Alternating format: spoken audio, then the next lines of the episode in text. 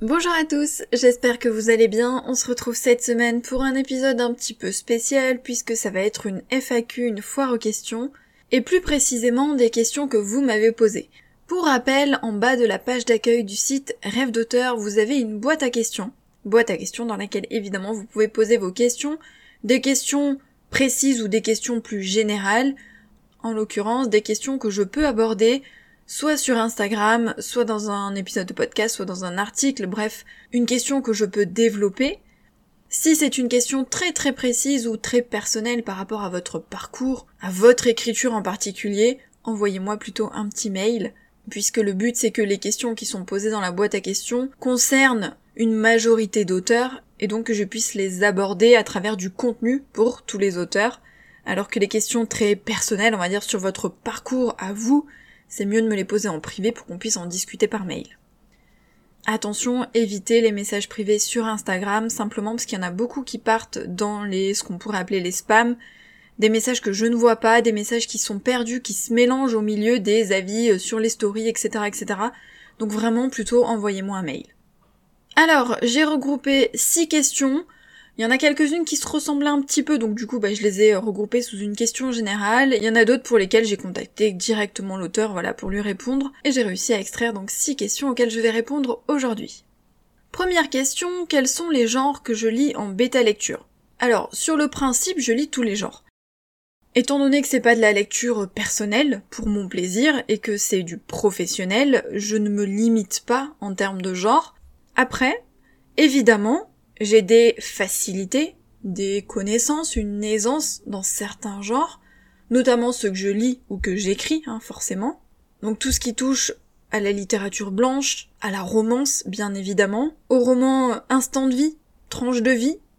Pourquoi pas également dans le genre feel good ou des romans dans lesquels les femmes sont mises en avant. Comme tout bêta lecteur qui est également un lecteur et un auteur, il y a des genres pour lesquels on est le plus à l'aise et qu'on apprécie évidemment le plus. Mais euh, comme je l'ai dit quand on me pose la question, après je ne suis pas fermée au genre. Donc après on en discute avec l'auteur, c'est à lui de décider s'il veut faire appel à moi ou non. En général, les auteurs, d'ailleurs c'est beaucoup d'autrices qui font appel à moi, écrivent des romans avec des femmes qui sont mises en avant, de la littérature blanche, de la romance, de des instants de vie. Mais c'est vrai que récemment j'ai eu de la science-fiction, un cosy mystery, un policier, donc je touche à tous les genres et euh, rien ne me fait peur. Contactez-moi, le plus simple c'est d'en discuter directement. Deuxième question, comment avoir des commentaires Amazon, comment obtenir des commentaires Amazon? Donc c'est une personne qui m'expliquait qu'elle avait sorti son premier roman il y a un an, qu'elle avait sorti le deuxième il y a deux mois et qu'elle peinait à obtenir des commentaires Amazon, donc à développer finalement sa visibilité.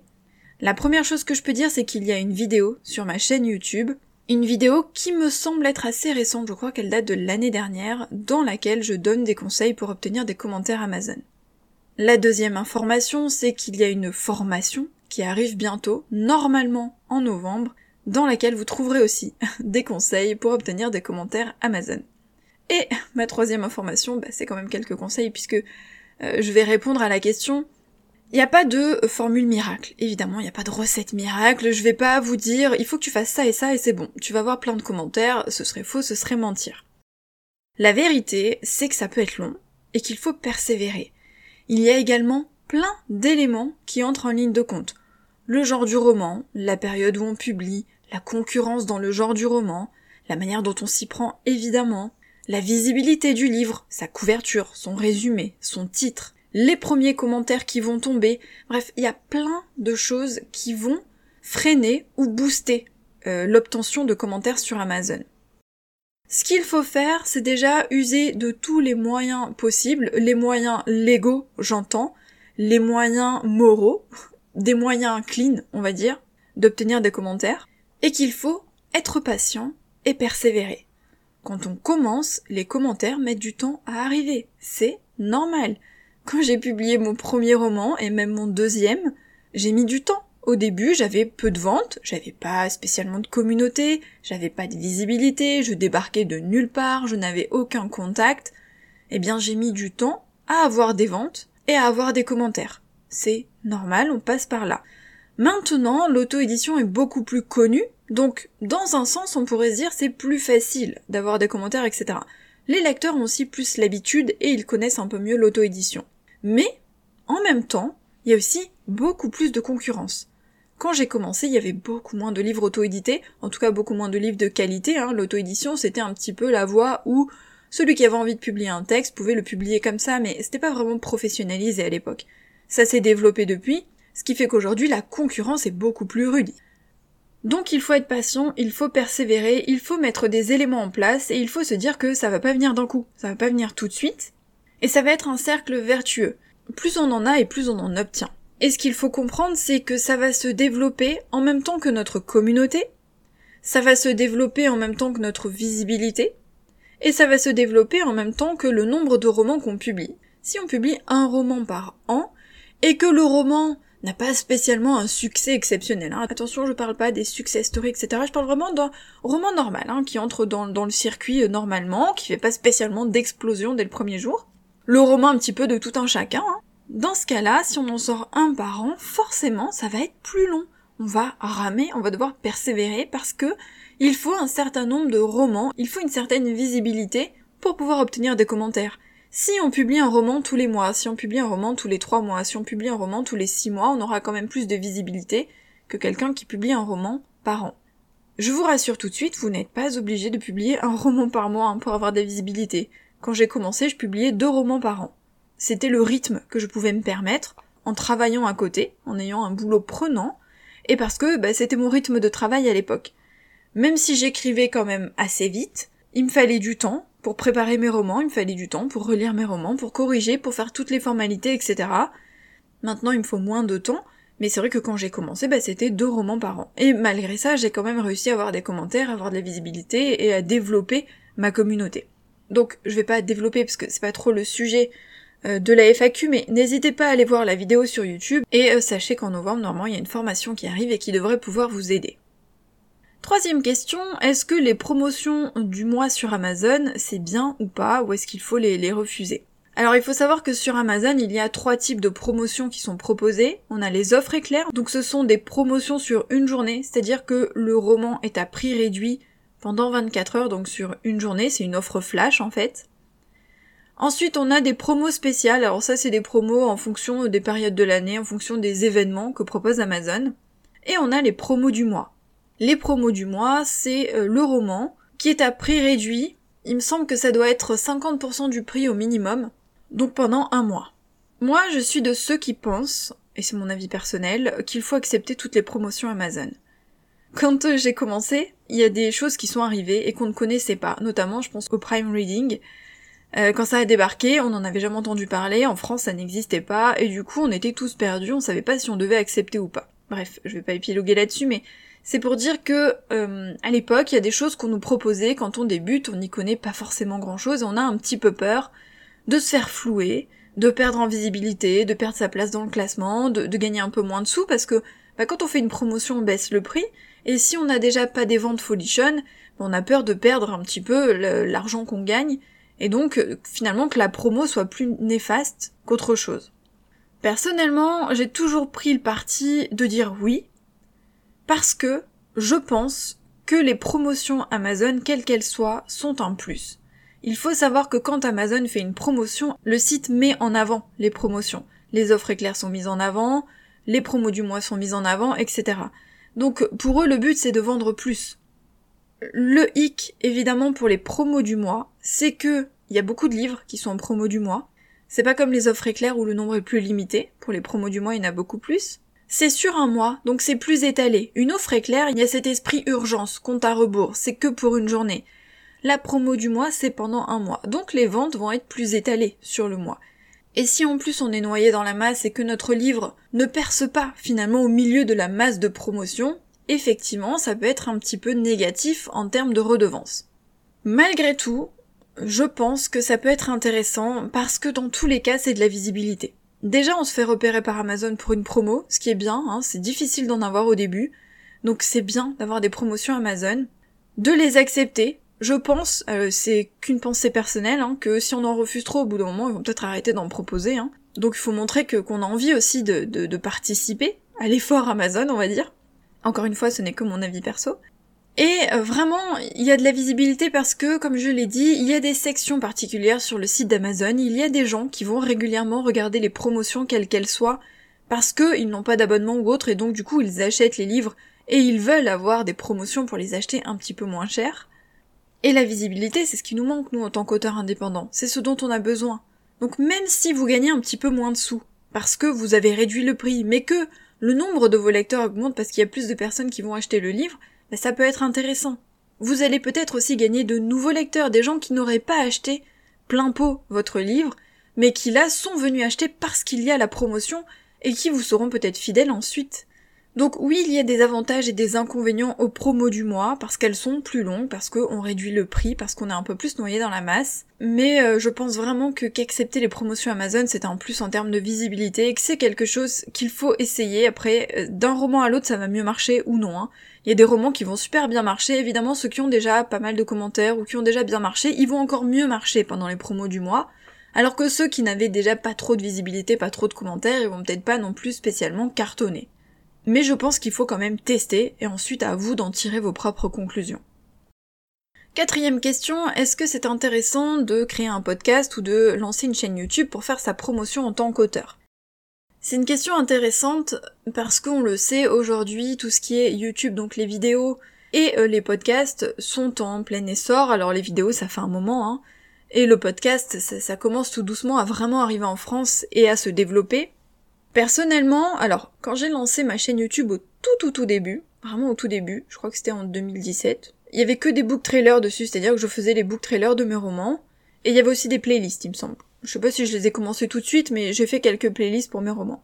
Ma chaîne YouTube a basculé en 2019, si je me trompe pas, sur une chaîne de conseils pour écrivains. Pour le podcast, je l'ai directement dirigé euh, pour les écrivains, c'est-à-dire qu'en gros, ma chaîne YouTube et mon podcast sont vraiment pour les écrivains en termes de conseils et non pas pour ma promotion en tant qu'auteur. Est-ce que ça peut être intéressant d'en créer pour sa promotion? Oui et non. Déjà, on fait bien attention à ce qu'on partage, parce que euh, si vous commencez à partager des conseils pour écrivains, ça n'a aucun intérêt pour votre promotion en tant qu'auteur, pour vos livres. On n'oublie pas, c'est comme pour les réseaux sociaux, il y a des cibles différentes, la cible écrivain et la cible lecteur, ce n'est pas la même. Alors oui, il y a des écrivains qui vont vous lire, évidemment, mais euh, il y a des cibles différentes avec du contenu différent parce que les deux n'ont pas les mêmes attentes. Donc pour la chaîne YouTube ou pour le podcast, c'est la même chose. Si on s'adresse à ses lecteurs, on doit parler de sa vie d'auteur, de ses coulisses, de ses romans. On ne doit pas donner des conseils d'écriture. Le podcast, ça peut du coup tourner en une espèce de journal de bord dans lequel vous parlez des coulisses de l'écriture, des coulisses de vos romans, vous pouvez aussi lire des passages, raconter des anecdotes, parler de vos personnages, des lieux, de l'univers, donc oui, vous pouvez en fait faire entrer les lecteurs dans les coulisses et même au-delà de ça, dans l'univers de votre livre en parlant du livre, beaucoup plus que ce qu'on pourrait faire sur les réseaux sociaux avec une publication. Pour la chaîne YouTube, vous pouvez faire la même chose, évidemment, vous pouvez faire des book trailers, vous pouvez faire des vlogs, des vlogs dans lesquels on vous suit dans votre vie d'auteur, dans vos journées d'auteur ou dans la création de vos histoires, etc. Attention, je précise bien, toujours tourner vers les lecteurs. Maintenant, est-ce que ça a un gros impact? J'en suis pas certaine. Encore une fois, les lecteurs, ce qu'ils aiment, c'est lire des livres, et même si on est d'une nature un petit peu curieuse, un peu voyeur parfois, et qu'on aime bien avoir des vlogs, euh, voir les coulisses, etc. Est-ce que c'est la majorité des lecteurs? Je ne sais pas. Honnêtement, j'ai pas de statistiques pour vous dire un, oui ou non définitif. Ça peut être un plus, ça peut être intéressant, ça peut même être intéressant pour vous, en tant qu'auteur, de, de, parler de vos coulisses, de parler de votre aventure. Il y a des gens qui vont peut-être devenir ultra fans parce qu'ils vont suivre justement ce contenu et se sentir intégrés euh, dans votre processus. Ça peut vous permettre de développer votre communauté autour de vos romans surtout si vous avez des sagas, et surtout je pense si vous avez des univers euh, de l'imaginaire, fantastique, fantasy, science-fiction, etc. Parce que quand on crée euh, des règles de magie, des créatures fantastiques, euh, des planètes, des choses comme ça, on est encore plus imprégné parce qu'on plonge vraiment bah, dans l'imaginaire, dans, dans, quelque chose de différent. C'est un peu comme les Harry Potter, etc. On est dans un autre univers. Donc c'est encore plus intéressant de créer du contenu autour de ça. Maintenant, ce qu'il faut savoir, c'est qu'avoir un podcast une chaîne YouTube, c'est beaucoup, beaucoup, beaucoup de travail, parfois pour peu de retours. Donc ça peut être aussi frustrant. Il faut de l'investissement, ça sert à rien de créer un podcast si vous balancez trois épisodes et qu'ensuite vous l'arrêtez, ou une chaîne YouTube sur laquelle vous partagez une vidéo tous les trois mois. Alors si ça vous convient et que le but c'est pas spécialement de la développer outre mesure, bon bah soit. Mais c'est du boulot, c'est de l'investissement, il faut savoir faire du montage aussi. Pour les vidéos, il faut, il faut savoir tourner hein, des vidéos, c'est pas si facile. Donc c'est du boulot, il faut bien y réfléchir. Et il faut bien réfléchir à son contenu pour que ça ait un impact et un intérêt. Cinquième question, euh, comment être publié chez Audible? Alors là aussi, il n'y a pas de euh, formule magique. Pour être publié chez Audible, il y a deux possibilités. Soit vous les contactez, soit ce sont eux qui vous contactent. Pour les contacter, vous pouvez leur envoyer un mail en proposant votre roman ou vos romans. Évidemment, l'idée c'est que eux, ils aient un intérêt à publier votre roman, donc il faut les convaincre. Il faut leur expliquer en quoi c'est intéressant, combien par exemple il y a eu de lecteurs, avoir des communiqués de presse, enfin, essayer de les convaincre en leur montrant que votre livre marche bien et que du coup, pour eux, ça peut être intéressant de le publier en livre audio. Si vous avez un livre que vous venez de lancer, que vous n'avez pas de communauté, que votre livre n'a pas spécialement bien marché ou autre, honnêtement, j'ai envie de vous dire, euh, bon, vous pouvez tenter parce qu'il faut toujours tenter, mais ne vous fatiguez pas non plus parce que bah, Audible n'aura aucun intérêt à publier votre livre si n'y a pas spécialement de, notoriété ou de visibilité autour de lui.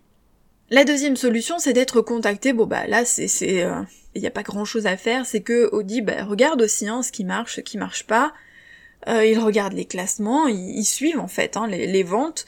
Et donc, étant donné que ça appartient à Amazon, ils peuvent voir s'il y a des livres qui marchent mieux que d'autres, s'il y a des sagas, s'il y a de l'engouement pour quelque chose en particulier, et ils vont vous envoyer un mail pour vous contacter et vous proposer de publier vos livres tout simplement.